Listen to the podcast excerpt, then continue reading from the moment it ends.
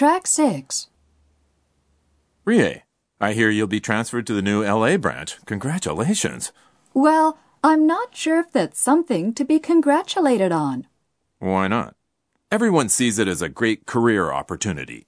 Well, only if everything goes well there.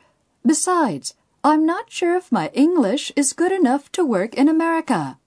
Don't worry, you speak excellent English already. Do you really mean that? Thanks. But my friends often say I become too meek when I speak English. Well, then probably you need to speak like most American businessmen do. You mean I should express my opinions more straight to the point? That's one way. Another is not to forget eye contact like most Japanese do. Without direct eye contact, some Americans may think you are not confident or even honest about what you're saying. That's really good to know. Thanks for the tips. So, let me get this straight.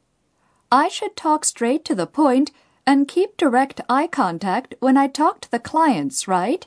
Right.